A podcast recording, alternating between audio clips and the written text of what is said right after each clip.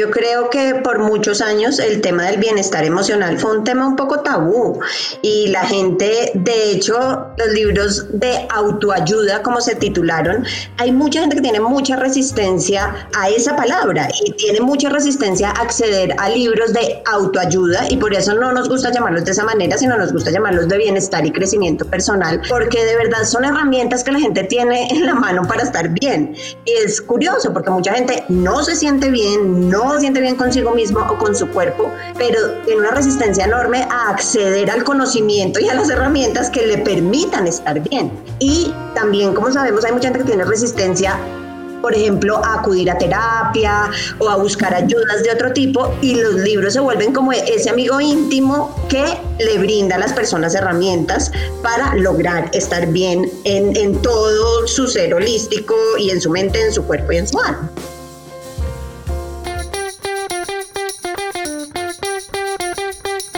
Bienvenidos al podcast de Planeta de Libros, un podcast donde hablaremos de autores y sus obras. Soy Carolina Vegas, editora de no ficción y bienestar y desarrollo personal. El campo del bienestar es extenso y diverso y por eso hoy me acompaña acá en este podcast mi otra mitad laboral, Mónica Laverde, también editora de bienestar y desarrollo personal, para que charlemos un poco de este mundo tan amplio y sabroso dentro del universo de los libros. Pónganse cómodos y los invitamos a este viaje auditivo en donde podrán encontrar alguna obra de referencia o varias o algún libro o tema que les llame la atención y los invite a responder las preguntas que tienen sobre salud, nutrición, buenos hábitos, desarrollo personal y bienestar. Bienvenidos. Bueno, Mónica, para ti, ¿qué es el bienestar y por qué crees que son tan relevantes los libros que editamos tú y yo? Hola, hola Caro y hola a todos los oyentes de este podcast. Eh, bueno, el bienestar, como la palabra lo dice, quiere decir estar bien. Y estar bien es estar bien en conjunto, es estar bien en el cuerpo, es sentirnos bien con nuestro cuerpo, es estar saludables, pero también es estar bien internamente, es sentirnos bien emocionalmente, es tener herramientas para lograr sortear las situaciones de la vida, eh, pero con buena actitud. Entonces, el bienestar es un conjunto de todas las herramientas que tenemos para sentirnos bien en cuerpo, mente y alma. Sí, de acuerdo. A mí me parece que eh, el tema de estar bien es relevante y sobre todo lo que tú dices de las herramientas, creo que es lo más importante de estos libros que nosotras editamos y es que muchas veces las personas no solo no tienen las herramientas, sino a veces no tienen como el coraje, las agallas o de pronto les da pena o de pronto no entienden y no saben a quién pueden acudir o preguntar. Entonces yo siento que muchas veces los libros son como una fuente extensa y amplia de un conocimiento que uno no tiene siempre a la, a la, palma de la mano y que muchas veces cuando no encontramos respuestas sobre temas de nuestras vidas o de nuestras experiencias, en ellos vamos a encontrar como el amigo con el que podemos charlar y al que le podemos hacer las preguntas que siempre que hemos querido hacerles en la privacidad de nuestras casas, en un espacio seguro, que no siempre es el espacio que tenemos con la interacción con otras personas, además porque no siempre vamos a estar rodeados de personas expertas en diversos temas, ¿no? Sin duda es así. Eh, yo creo que por muchos años el tema del bienestar emocional fue un tema un poco tabú y la gente, de hecho, los libros de autoayuda, como se titularon, hay mucha gente que tiene mucha resistencia a esa palabra y tiene mucha resistencia a acceder a libros de autoayuda y por eso no nos gusta llamarlos de esa manera, sino nos gusta llamarlos de bienestar y crecimiento personal, porque de verdad son herramientas que la gente tiene en la mano para estar bien. Y es curioso porque mucha gente no se siente bien, no se siente bien consigo mismo o con su cuerpo, pero tiene una resistencia enorme a acceder al conocimiento y a las herramientas que le permitan estar bien. Y también, como sabemos, hay mucha gente que tiene resistencia por ejemplo, a acudir a terapia o a buscar ayudas de otro tipo y los libros se vuelven como ese amigo íntimo que le brinda a las personas herramientas para lograr estar bien en, en todo su ser holístico y en su mente, en su cuerpo y en su alma. A mí siempre me gusta decir, y así es como le digo también a mis autores cuando hablo con ellos de los libros que estamos haciendo, y es que yo le tengo un respeto grandísimo a los libros. Para mí los libros son mi vida y siempre lo han sido, pero yo creo que hay dos tipos de libros. Están los libros que nosotros guardamos en nuestras bibliotecas y que tenemos casi como, como un acto decorativo. En muchos casos la gente que, que tiene bibliotecas muy muy también es un acto de un poco presumir de algo que, del conocimiento que tenemos acumulado en esas bibliotecas, pero yo creo que los libros de bienestar y desarrollo personal son los libros que son los libros de la mesa de noche, eh, que nos acompañan eh, en las noches, que, nos que están en el, en el fuero más íntimo de nuestro espacio personal. Y por eso creo que son tan valiosos también. Es que creo que son los libros de hacer la tarea. Los libros de bienestar y crecimiento personal son el libro de ejercicios. No es el libro de teoría necesariamente, ni el libro que te lleva a pensar otras cosas. es el libro de práctica, es el libro que te brinda las herramientas que debes poner en curso para estar mejor.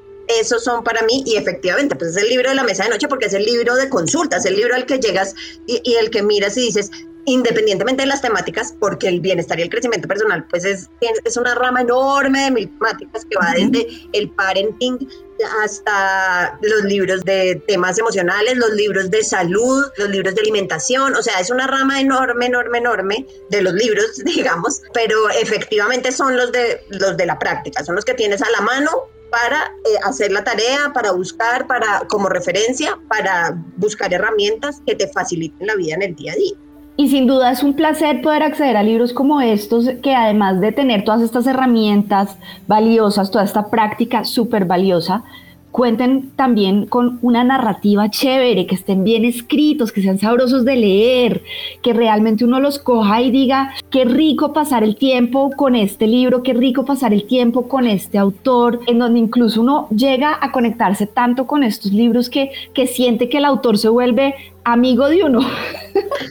que literal uno lo invita a su espacio personal todas las tardes o todas las noches a compartir y por eso también creo que hay un, vínculo tan personal con estos libros y también con estos autores por parte de los lectores y lo vemos pues ahorita en la pandemia no lo hemos podido ver desafortunadamente, pero cuando volvamos a verlo en las firmas de libros es clarísimo esa empatía, ese, ese cariño que le coge la gente a estos autores que escriben este tipo de textos, ¿no crees, Moni? Sí, creo que, creo que la relación del editor con el autor es una relación que se, que se vuelve muy íntima precisamente por, por por eso que tú explicaste, pero además de todo, me devuelvo un poquito a lo primero que dijiste hace un ratico y es también es una labor muy importante hacer unos libros de bienestar que sean chéveres de leer, que sean entretenidos y que sean divertidos. Y yo creo que ahí hacemos una tarea muy importante y hacemos un equipo, un equipo chévere, tú y yo, porque es algo que nos proponemos siempre. O sea, queremos libros que sean prácticos, que a la gente les sirvan, que sean funcionales, pero también libros que estén bien hechos y bien escritos y que la gente disfrute y realmente pueda volver una y otra vez a los libros para sacar las herramientas que va necesitando. Para resumir un poco lo que acabas de decir, yo creo que lo que nosotras tratamos de hacer con, con, con, los libros que editamos es ayudar a crear libros que la gente atesore. Y creo que ahí la palabra atesorar entra en todo su magnitud y su, y su fuerza, ¿no? Pero bueno, entremos en materia, Mónica porque aquí, además de, hablarles acerca de, del trabajo que hacemos Mónica y yo, queremos también contarles acerca de libros muy interesantes, llenos de información, llenos de herramientas, llenos de prácticas que nosotras hemos eh, ayudado a gestar. Yo siempre digo que, que los editores somos como dulas de libros en ese sentido como dulas y ginecobstetras, somos como ambas cosas. Los editores somos dulas, ginecobstetras, psicólogos, eh, escritores, un poquito de todo. Somos un poquito de todo. El verdadero multitask. Entonces, hablando de un libro que ha tenido una recepción súper linda por parte de los lectores, que ya va en miles de ventas y en varias ediciones. ¿En qué ediciones vamos, con el arte de pensar bien? Va en la tercera, edición. Desde que el arte de pensar bien de Blanca Mary Sánchez. Sí, bueno, como dice Caro, pues este libro, El arte de pensar bien, es un libro de, de una autora que se llama Blanca Mary Sánchez, que es magíster, ella es magíster en neurociencia aplicada y es una de las pocas mujeres neurocoach que hay en Colombia. Y efectivamente, pues este libro le ha ido muy bien, salió en marzo de este año y ya va en la tercera edición. Y creo que el gran éxito de este libro es que mezcla las necesidades emocionales de las personas con ciencia. O sea, no es charlatanería. Creo que ahí está el quid del libro. Eh, y es que Este libro ayuda a desarrollar habilidades como la resiliencia y la agilidad emocional, que son habilidades que parten desde el cerebro. Entonces, si nosotros somos capaces de entrenar nuestro cerebro, nuestro cerebro va a ser capaz de reaccionar de una forma más resiliente, con una habilidad y una agilidad emocional mejor que si no tenemos este entrenamiento. Digamos que en la, en la pandemia ha sido y hemos oído mucho que es importante ser resilientes y es una palabra como que ha estado ahí, que ha estado ahí, se ha vuelto como de moda. Pero ¿qué pasa con este libro? El libro le dice a uno, es que la resiliencia es una habilidad que parte de la forma como tu cerebro reacciona. Y si tú entrenas a tu cerebro y le enseñas a tu cerebro a reaccionar bien, tu cerebro va a poder ser más resiliente. Entonces creo que ahí está como la gran importancia del libro y el quid del libro. Qué chévere, Moni. Y definitivamente ese libro creo que es importante para todos, porque definitivamente cambiar la manera como pensamos es importante, no solo a nivel cerebral, sino también a nivel emocional. Y por eso quiero también hablarles de un libro que a mí literalmente me cambió la vida editarlo y fue un placer y un viaje y una experiencia emocional fuerte porque me ayudó a cambiar también muchas maneras como yo veía las cosas y se trata de Bienvenida Muerte del doctor Santiago Rojas. Eh, este libro habla acerca de la muerte, pero no habla acerca del más allá, ni habla acerca de la idea mística que tenemos de la muerte, sino de la muerte como tal, de la muerte como parte de la vida, porque es que sin muerte no hay vida. Y mm, nos ayuda a abrazar la muerte, a entender la muerte para aceptarla, tanto en nuestros seres queridos como en nosotros mismos, y entender la importancia de este paso porque todos vamos a pasar por ahí, así como todos hemos nacido, todos vamos a morir y nos ayuda a entender mejor cómo es un buen proceso de duelo, em, cómo acompañar a nuestros seres queridos en el lecho de muerte. Yo sé que esto a nadie le gusta mucho hablarlo, pero es un tema que todos los días nos tenemos que enfrentar con él eh, y que todas las personas nos tenemos que enfrentar con él. Y ahorita después de una pandemia o durante una pandemia, creo que la realidad de la muerte ha estado, nos ha tocado la puerta, la hemos visto a la cara y no sé si en otras culturas sea igual, sea igual, pero por lo menos nosotros los colombianos tendemos a nunca querer hablar de ese tema, queremos alejarlo, queremos como bloquearlo y negarlo como si la muerte fuera algo malo, como si fuera un castigo, como si fuera algo que la gente, como una penitencia, y la verdad es que no es así. La muerte hace parte de la vida y es un proceso que tenemos que aceptar, acoger y ayudarle a nuestros seres queridos a aceptar y acoger. Y por eso es tan importante poner esa conversación sobre la mesa. Ahí te hago una pregunta sobre ese libro. Tú siempre has dicho que ese libro te cambió la vida. ¿Por qué? Me gustaría, me gustaría como que nos contaras un poquito eso, porque yo sé que es un libro que te marcó realmente. ¿Por qué Bienvenida a Muerte de Santiago Rojas cambió tu vida? Cuando entré a Planeta hace dos años y conocí a Santiago y comenzamos a trabajar este libro, eh, acaba de perder a uno de los seres más queridos en mi vida, mi tía Marta, y estaba pasando por un duelo muy difícil porque había sido una muerte muy difícil. Y había sido una muerte que nosotros como familia no habíamos querido de cierta manera aceptar y que tuvimos que ver de una manera muy cruda. Fue, fue realmente enfrentarse, ver a la muerte en la cara. Entonces, además de que Santiago es una persona adorada, eh, él también se encontraba en un proceso de duelo similar porque en un año había perdido tres personas muy importantes en su vida, incluidas a su madre. Entonces, como que nos encontramos en ese ver a la muerte a la cara que además Santiago es un médico, o sea, su especialidad, yo sé que nosotros hoy en día todos lo, conocemos como el médico especializado en terapias alternativas, que lo es, obviamente, pero su especialidad es la medicina paliativa, o sea, él su especialidad es acompañar a las personas en el lecho de muerte. Eso es lo que él hace, eso es lo que él ha hecho durante toda su carrera.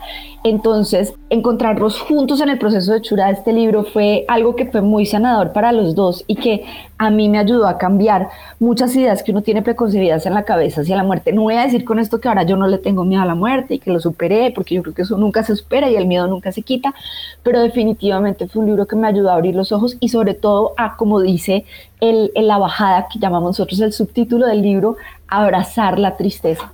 Porque muchas veces nosotros nos queremos negar a esos sentimientos que no consideramos sentimientos buenos y los negamos y los queremos bloquear de nuestras vidas.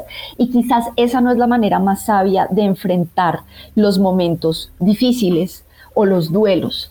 Entonces, abrazar esos sentimientos también está bien abrazar la ira, el miedo, la rabia, la tristeza, no quedarse emposados en ellos, pero abrazarlos y aceptarlos como sentimientos válidos es algo que nos ayuda también a avanzar y a poder entender los momentos de felicidad, alegría, gozo, emoción y amor de manera mucho más amplia. Y al final es que este libro es un libro que es, es, acerca de la muerte, pero sobre todo es un libro que habla del amor. Y eso es lo más bonito que tiene. Ok, ok. Bueno, pero subamos la nota un poco. Y, a mí me encanta, a mí me encanta, Moni, seguir a tu autora Laura Romero en Instagram porque siempre siento que tiene una energía bellísima, que como que veo sus posts y me suben el ánimo, me ponen contenta. Es una persona que, que como que verla a ella ser tan original y tan propia y tan, tan auténtica, como que le dan a uno ganas de ser auténtico también. Cuéntanos un poco sobre sus libros.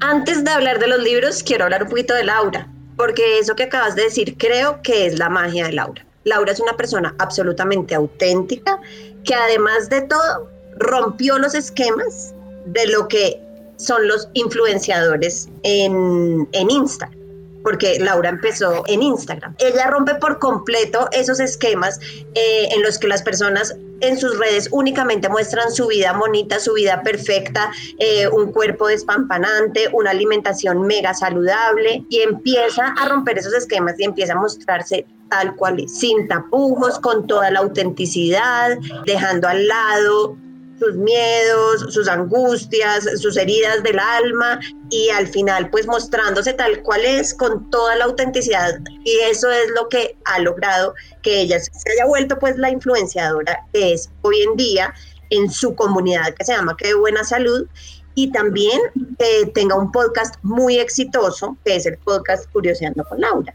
Creo que ahí, ahí hay una parte muy importante, pues creo que ahí está la magia de Laura y esa magia está transmitida en sus dos libros. Laura tiene en Planeta dos libros, uno que es el primero, que es Tu cuerpo te ama, que fue bastante exitoso desde que arrancó, y este año hicimos un segundo libro que se llama Vuelve a ti. Eh, les voy a hablar un poquito de, de Tu cuerpo te ama. Tu cuerpo te ama precisamente habla de esos miedos con los que Laura creció, que fue desmitificando poco a poco y que para darle paso a, la Laura de hoy en día. Laura estudió derecho y trabajó y fue exitosa y fue una buena estudiante, pero en un momento no se sentía conectada consigo misma. Y empezó a estudiar coaching, empezó a estudiar temas de salud física y emocional y a raíz de eso ya empezó a ser coach de mujeres. De ahí sale este libro, Tu cuerpo te ama, en el que ella brinda todas las herramientas para aprender a estar en paz con tu cuerpo. Digamos que es un poco, las mujeres crecemos en un mundo en el que hemos todo el tiempo nos han dicho que cuál es el cuerpo perfecto, cómo debemos vernos, cómo debemos sentirnos con nuestro cuerpo. Y entonces crecemos con un, un imaginario idealístico del cuerpo y es muy difícil para muchas mujeres en nuestra cultura sentirse bien consigo mismas. Y siempre sentimos que nos falta como un centavito para el peso, a unas, a otras se les vuelve un verdadero tema y una verdadera preocupación. Y entonces en este libro Laura cuenta su experiencia personal con esta situación y brinda toda clase de herramientas prácticas para aprender a reconciliarnos con nuestro cuerpo y para aprender, o sea, para que volvamos a nuestro cuerpo nuestro mejor aliado y no nuestra, nuestro mayor miedo y nuestro mayor rechazo. Ese es el primer libro y envuelve a ti ya es un tema un poco más espiritual porque Laura brinda herramientas también, digamos que evidentemente están conectados porque Vuelve a ti es un libro que también nos habla de esas heridas que, que, nuestra educación y que nuestra cultura va generando en nuestra alma. Hablo en femenino porque el público de Laura es femenino y está escrito para las mujeres, ¿sí? sí. Eh, entonces nosotros tenemos... Lo cual no quiere decir que los hombres, no, qué pena te interrumpo, Moni, pero lo cual no quiere decir que los hombres no, no, no, lo van a leer, ¿no? Pero, pero digamos que su público sí es mayoritariamente femenino. Y entonces nuestra educación y nuestro enfoque cultural muchas veces nos va enseñando cosas, vamos aprendiendo cosas de nosotros que no necesariamente es lo que somos y va generando miedos, va generando heridas en nuestra alma. ¿Cuáles son esas heridas? Por ejemplo, no sentirnos suficientes, no, no sentirnos lindas, como en el caso del, del, libro de Vuelve a ti, o por ejemplo la superproductividad, sentir que si no producimos y producimos y producimos, entonces no somos, no, no somos nadie, o sea que nuestro valor está en la hiperproductividad. Entonces, esas heridas nos van alejando de quiénes somos realmente. Y entonces, Vuelve a ti es un libro precisamente para acercarnos nuevamente a nosotros mismos para despojarnos y sanar esas heridas que nos van creando la cultura y la educación y en resumidas cuentas para realmente descubrir nuestro, nuestro ser interior y ser felices, ¿no? Porque al final, en la medida que nos vamos despojando de todas esas, esas problemáticas y todos esos miedos y todos esos mitos culturales, pues vamos sanando nuestras heridas y cada vez podemos ser, ser más felices. Ahorita lo que tú estás diciendo, Moni, lo que nos estás contando, se conecta muy bien con un libro que, que también les queremos, del que también les queremos hablar aquí, y es eh, Nuestras reglas de Isis Tíjaro. A mí desde el momento en que empecé a trabajar este libro me impresionó mucho, además de, de todas las presiones y como todos los descontentos que tenemos las mujeres con nuestros cuerpos en general, no sabemos ni siquiera nombrar correctamente las partes de nuestro cuerpo. Es realmente impactante cuando uno lo ve. Y eso me quedó muy claro trabajando el libro de, nuestras reglas, porque nuestras reglas finalmente, como lo dice su título, es un libro acerca de la menstruación. Es un libro que habla acerca de un proceso que las mujeres vivimos durante 40 años de nuestra vida, todos los meses de nuestra vida.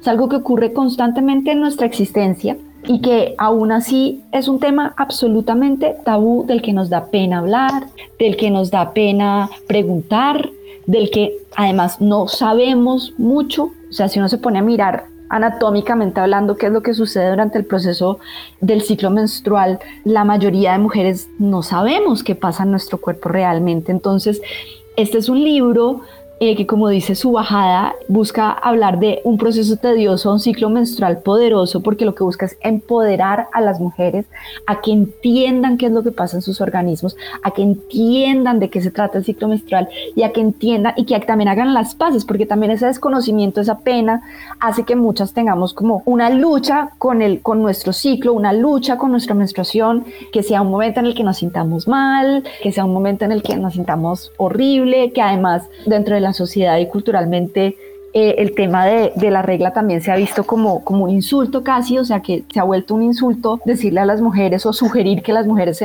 porque están bravas o están molestas o están irritadas, entonces están menstruando. Y este libro lo que busca precisamente es contrarrestar esta mala información que hemos guardado en nuestros cerebros y en nuestro conocimiento para llenarlo con información real acerca de cómo funcionan nuestros cuerpos, de qué se trata el sistema endocrino, qué es lo que hacen las hormonas, que nuestro ciclo menstrual no es solo el momento en el que menstruamos, sino todos los días, o sea que todo el ciclo tiene una razón de ser. Además, ella nos introduce unas, unas herramientas maravillosas que son las guardianas, que nos explican y nos ayudan a entender en qué momento estamos.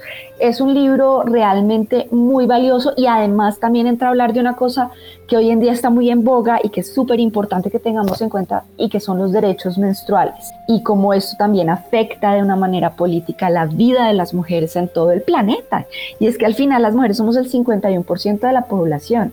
Entonces, por eso mí este libro me parece una joyita y me parece valiosísimo. Además, Moni, te cuento que ahorita en octubre sale en España también el libro. Entonces, eso nos tiene muy emocionados aquí en Planeta. Claro, y si hablamos de un libro sobre salud, no podemos dejar a un lado como el gran boom de los últimos tres años en libros de salud en Colombia, que es El Milagro Metabólico. Por Dios, o sea, eh, por Definitivamente no podemos dejar por fuera el milagro metabólico de este podcast. Cuéntanos un poquito.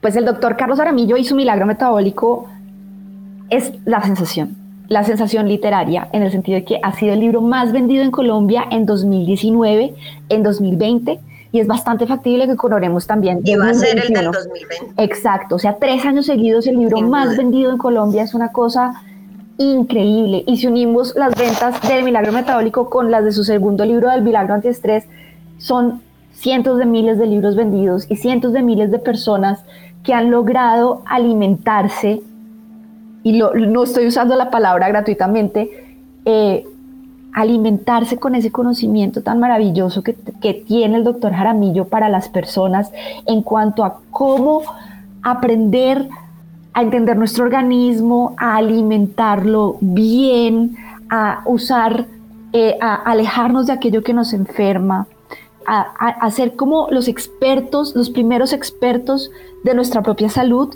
y ser como casi que los primeros médicos. Y también sé que esta palabra puede ser controversial, nuestros propios primeros médicos al entender cómo funciona nuestro organismo y qué podemos hacer, cómo le hacemos daño, tanto a nivel metabólico con nuestra alimentación, una alimentación que, que pues obviamente hoy en día por cuenta de, pues, de las facilidades que tenemos, de la comida rápida, eh, de las neveras, de poder hacer un mercado para todo el mes, ha llevado a que, las, a que las personas nos vayamos al otro extremo y empecemos a consumir una cantidad de cosas que realmente nos enferman, nos vuelven adictos, o sea, el azúcar, el azúcar es una droga, los aceites vegetales malos también son pésimos, a entender nuestro sistema endocrino, a entender cómo todo lo que le damos a nuestro cuerpo es información. Todo lo que le damos a nuestro cuerpo es una información que puede ser buena o mala. Y cómo entender a diferenciar la buena de la mala. Entonces, eh, el milagro metabólico ha cambiado vidas, ha cambiado vidas, al ayudarnos a entender realmente de qué se trata una buena alimentación, de qué se trata entender nuestro metabolismo para respetarlo y tratarlo con cariño. ¿En qué crees que radica el éxito impresionante que ha tenido ese libro? Porque tú y yo sabemos que libros de alimentación hay por montones. ¿Por qué crees que se generó ese fenómeno indescriptible del milagro metabólico? Bueno, además de que el doctor Jaramillo ha sido rompedor con, pues, con las propuestas que hace en su libro y con las propuestas que él sigue como médico funcional, el libro, yo creo que el gran éxito del milagro metabólico está en que además de ser un libro lleno, lleno, lleno de información que te va a cambiar la vida, que te va a ayudar a cambiar tus hábitos, es un libro que está maravillosamente bien escrito. Es un libro que es divertido, que es empático, que es chistoso, que es entretenido, que narrativamente está súper bien estructurado. Entonces eso genera una cercanía entre el lector y el libro y el lector y el doctor Jaramillo que ayuda a que toda esa información que él te está dando no, no suene académica, no suene fuerte, no suene difícil, sino que la interiorices con mucho más gusto. Entonces eso ayuda también a que el libro haya tenido tal impacto, porque él está explicando algo no de una manera súper hiper técnica, aunque está siempre sustentado absolutamente en la ciencia, lo está haciendo de una manera agradable, que te va a impulsar y a inspirar a que tú sigas adelante con las propuestas que él te está haciendo en el libro. Entonces yo, en los libros, porque el Milagro Estrés también tiene la misma manera de, narrarse y de escribirse, tiene un personaje fabuloso que es la tía Berta, que es la que siempre hace las preguntas que uno como como persona que no conoce el tema también hace, eh, o que uno a partir de las cosas que le han enseñado uno en su casa desde chiquito, la manera como uno ha comido, o como uno eh, se ha enfrentado a las, al estrés y a las emociones en su vida, pues siempre ha tenido. Entonces es muy divertido, es muy divertido de leer y, y realmente uno aprende muchísimo con él. Pero bueno, ya que estamos hablando de alimentación, Mónica, ¿tus hijas comieron bien desde pequeñitas? A mí me fue pésimo con la lactancia, pero me fue bien con la alimentación complementaria. En cambio, a mí, por ejemplo, me fue súper bien con la lactancia y la alimentación complementaria me costó muchísimo trabajo y hoy de verdad creo que es un milagro que mi hijo coma tan bien como come, pero mira, Moni, cómo me hubiera gustado tener este libro del que te, voy a hablar cuando nació mi hijo. Y se trata de bebés que comen de la doctora Jessica Castillo. Me hubiera encantado tener ese libro en mis manos cuando estaba en los primeros meses de crianza de Luca, de mi hijo. No, es que en general los libros de crianza son absolutamente necesarios cuando uno tiene sus primeros hijos, porque es que uno no tiene ni idea de nada, uno no sabe qué hacer, el niño llora y uno no sabe por qué lloró, el niño pestaña y uno el que le duele. O sea, de verdad es que necesita, uno no tiene ningún conocimiento y se enfrenta de un día para otro a ser absolutamente responsable de un niño y de, y de, que el niño esté bien. Entonces, libros como, como del que nos vas a hablar de la doctora Jessica son absolutamente indispensables en la mesa de noche de una mamá. Y de un papá. también, también. también. Eh, pero el caso que bebés que comen de la doctora Jessica Castillo es un libro que además de estar absolutamente repleto de información acerca de la alimentación desde el embarazo, la lactancia, la alimentación complementaria y te enseña, te explica cuáles son los nutrientes, te explica cómo leer una curva de crecimiento, que es la que con la que te enfrentas desde que vas la primera vez al pediatra, te ayuda también a entender qué hábitos no son buenos tener mientras estás dándole y enseñándoles a, tus hijos a comer. Es un libro además que, que la doctora Jessica tiene un plus y es lo que la hace tan maravillosa y es que no solo es profundamente empática en la manera como te explica, sino que ella también es mamá. Entonces ella también ha pasado por las mismas preguntas, por las mismas dudas, por las mismas angustias que, los lectores de su libro y eso hace que, que, la empatía sea gigante porque además ella tiene una cosa muy chévere, Moni, y es que ella es pediatra con 20 años en ejercicio, pero una cosa es la Jessica pediatra y otra es la Jessica mamá y eso para las mamás yo creo que es un aire de aliento porque nosotros siempre pensamos que pues que no tenemos ni idea de nada, porque no, no tenemos ningún, o sea, los niños no vienen ni con instrucciones debajo del brazo y nadie nunca nos enseña realmente qué es lo que debemos hacer como mamás, pero incluso una persona que es está especializada en la salud de los niños, también tuvo momentos de duda, también hubo momentos en que hizo las cosas mal, que no sabía lo que estaba haciendo cuando se volvió mamá. Entonces es muy chévere porque reivindica una vez más que, que todas con el amor que tenemos de madres para dar a nuestros hijos, siempre vamos a hacer el mejor esfuerzo y que, y que al final del día, con algo de conocimiento, vamos a poder hacer las cosas mejor, pero que así lo hagamos mal lo estamos haciendo bien. Claro, puede ver con mucha más empatía una persona que, fue, que ha sido mamá. Eso sí es, yo sí creo que es determinante. No, y este es, es, un libro realmente valioso que además, de verdad, todos los que tienen bebés chiquitos o todas las que están embarazadas deben buscar y deben comprar porque realmente te da un panorama claro e integral de qué es la alimentación desde el embarazo hasta los tres años. Pero cambiemos de tema, Moni. Vamos a hacer un corte radical de tema ahorita y vamos a empezar a hablar de un libro que se llama Manual de Supervivencia Femenina de la doctora Carmen Larreazábal. Moni, cuéntame qué te llamó la atención a la hora de editar este libro en nuestro ejercicio como editoras de bienestar y crecimiento personal, todo el tiempo estamos buscando temas necesarios, no solo temas que sean tendencia, temas que sean comerciales, también temas que sean necesarios en el mercado, temas que nuestro público y que los lectores necesiten y que les faciliten la vida. A mí me preocupa la situación de muchas mujeres en Colombia y en el mundo que sufren de maltrato, que realmente no tienen las herramientas para salirse de unas relaciones en donde no están bien, en donde incluso sus vidas corren peligro. De esta preocupación surge la necesidad de buscar a alguien que desarrolle un libro sobre relaciones tóxicas y un libro que les brinde herramientas a las mujeres para ser capaces de salir de esas relaciones tóxicas. De ahí nace el Manual de Supervivencia Femenina de Carmen Larrazán. En ese momento y con esa idea, yo busqué a Carmen. Carmen es una dura, es una mujer pilísima, porque Carmen es psicóloga, sexóloga, abogada, tiene tres maestrías, un doctorado, y ella se ha especializado en los temas de la mujer, desde su, desde su rol como terapeuta de pareja, eh, pero también como abogada, se ha dedicado a defender los derechos de la mujer.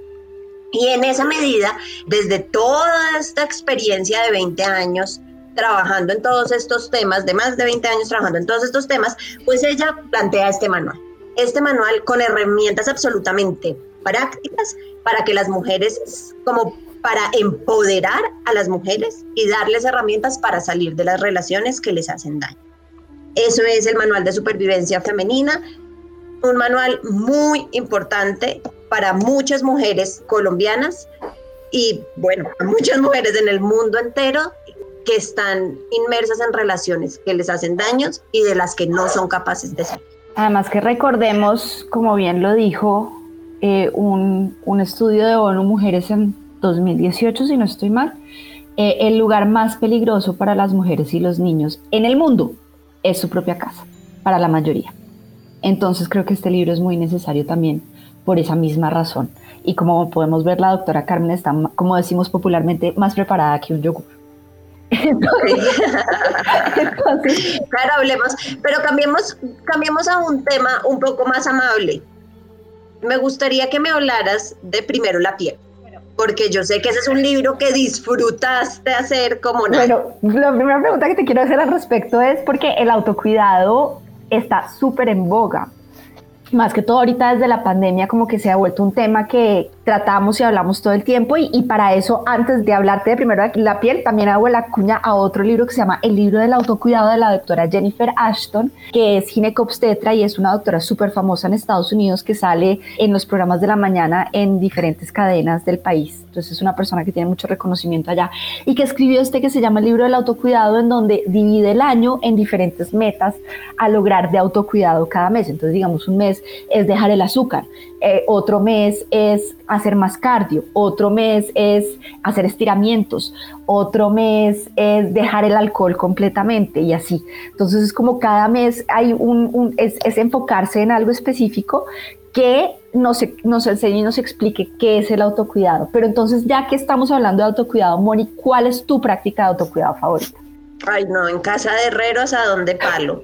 Yo tengo tanto trabajo, yo trabajo un montón, tengo dos hijas, tengo mil responsabilidades externas, entonces no me queda tanto tiempo para el autocuidado. Diría que mi práctica de autocuidado es el momento en el que me siento a tomarme un té sola, mirando, yo vivo en una casa con jardín, en el jardín, tomarme un té, respirar y tener como ese tiempo para mí es una de mis prácticas de autocuidado. Cuando puedo, a veces también me hago un masaje, me encanta. Creería que esas son mis prácticas de autocuidado, desafortunadamente. Bueno, Moni, te entiendo, te oigo como mamá, como mamá trabajadora, que soy también, te entiendo perfectamente. A las mamás trabajadoras no nos queda pues, prácticamente nada de tiempo, pero mi práctica de autocuidado personal, la mía, la que amo, son mis cinco minutos por la mañana y mis cinco minutos por la noche de cuidado de la piel. Para mí el cuidado de la piel o el, el, famoso skincare es como,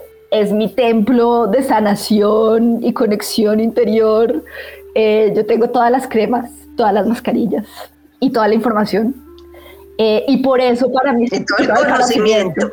El conocimiento. y por eso para mí editar primero la piel de María Alejandra Calle de Adriana Roldán fue una dicha, un gusto, un placer, una emoción, porque además ellas se enfocan en el ritual y la magia de la cosmética asiática, sobre todo la cosmética coreana que amo, yo soy K-Beauty al, al, techo, me, me encanta, y de la cosmética japonesa, de la cual yo sabía mucho menos, pero es un libro que además es completísimo, Moni, porque no solo se enfoca en lo que pues vemos tanto hoy en día en redes, eh, que son los, los famosos pasos, cuáles son los pasos para tener una rutina pues consistente y correcta, sino que ellas hablan del ritual.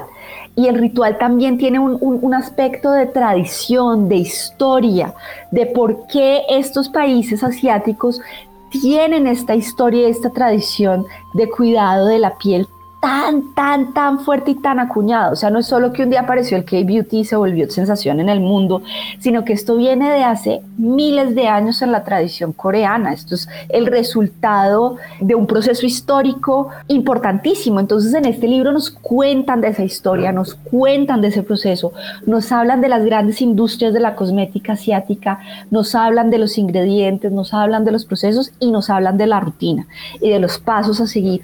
Entonces, es un libro súper completo, además está hermosamente ilustrado a full color. Es de verdad un libro delicioso de leer y de tener. Este no es un libro de mesa de noche, este es un libro para tener en el tocador, pero es una belleza de libro pueden las lectoras después de leerse este libro formar su propia generar su propia rutina. Claro, porque lo que te hace es que te explica cuáles son los pasos y para qué sirven y también te explica que, o sea, en este, en este libro no se proponen productos, o sea, no, no te están vendiendo productos, ¿sí?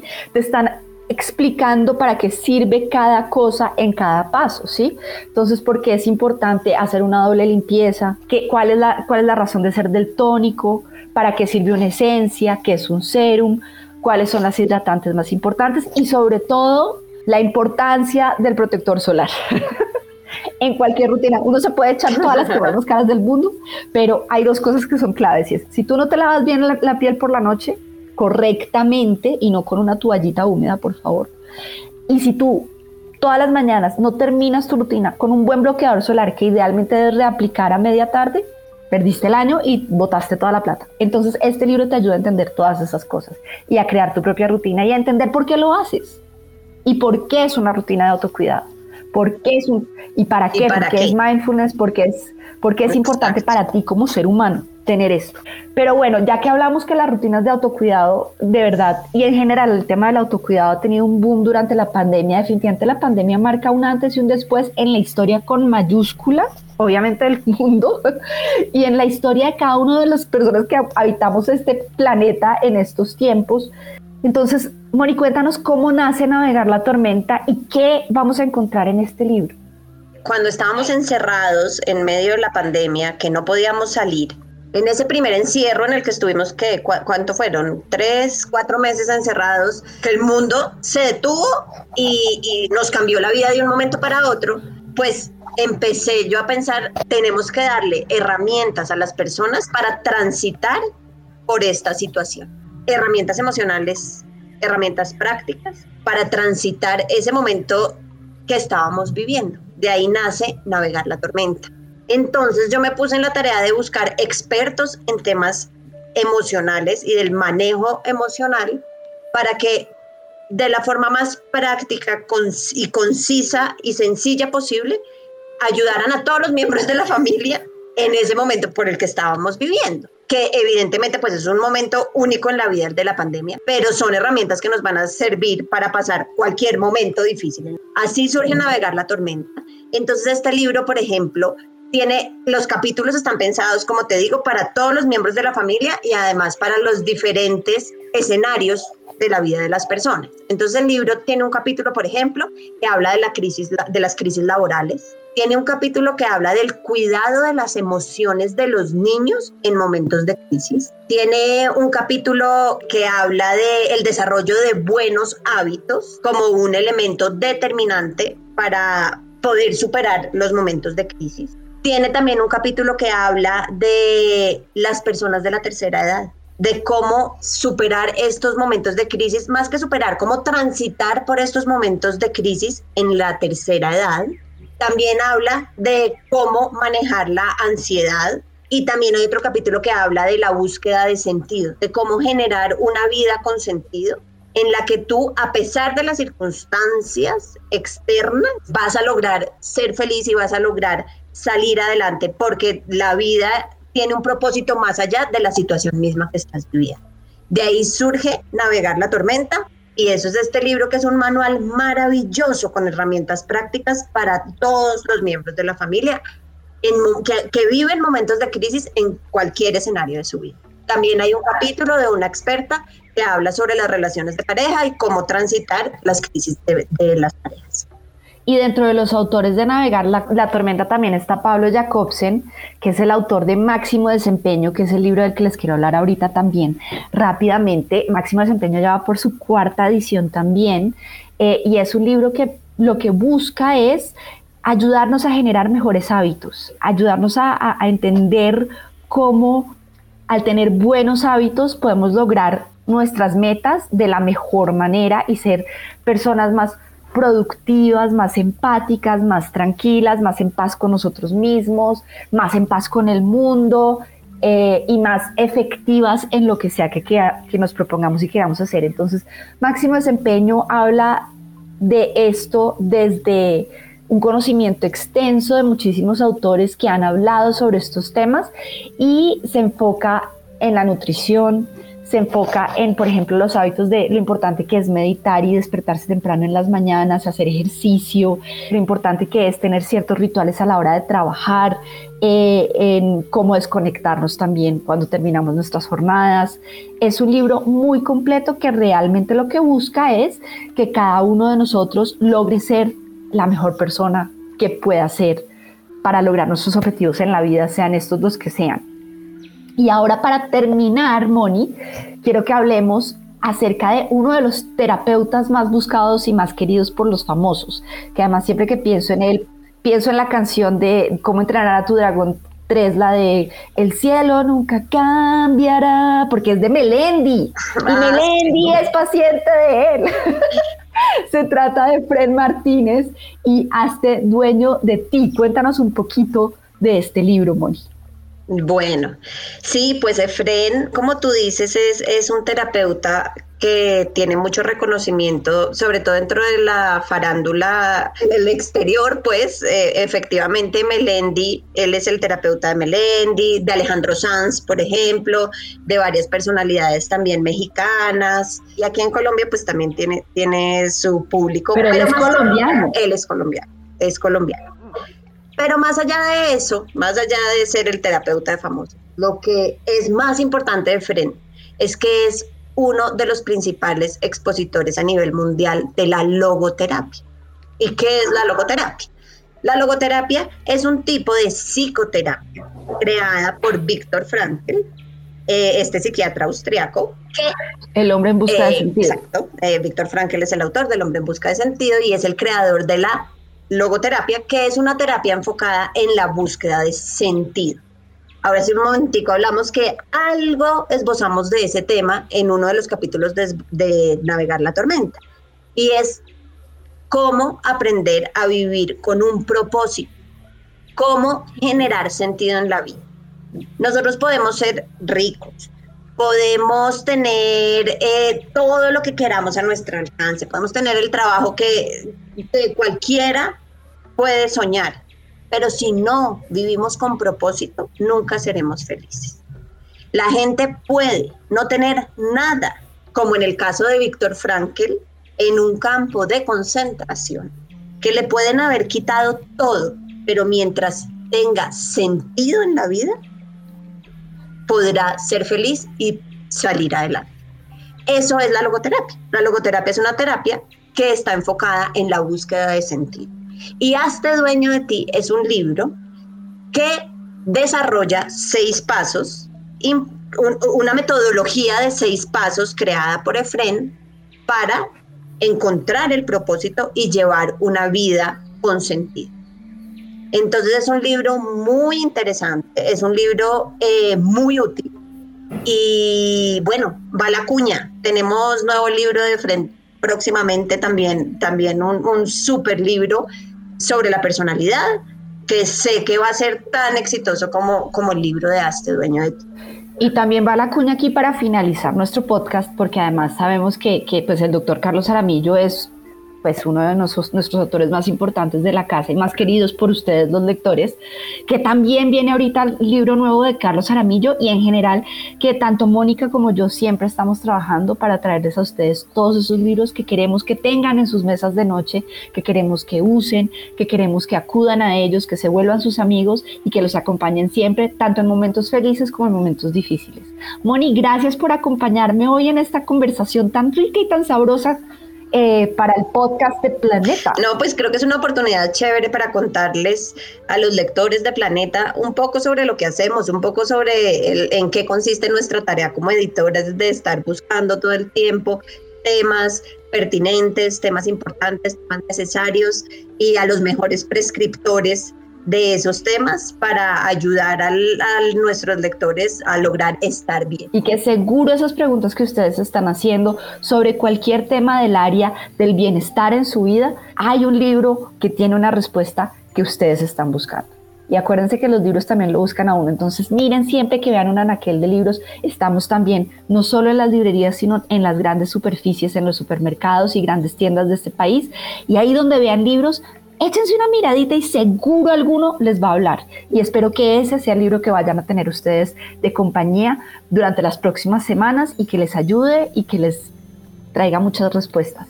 Gracias a todos por acompañarnos de nuevo en este episodio del podcast de Planeta. Recuerden que siempre esperamos sus comentarios y preguntas desde nuestras redes sociales y página web. Nos encuentran como Planeta de Libros Colombia y hasta una próxima oportunidad. Chao a todos. Chao.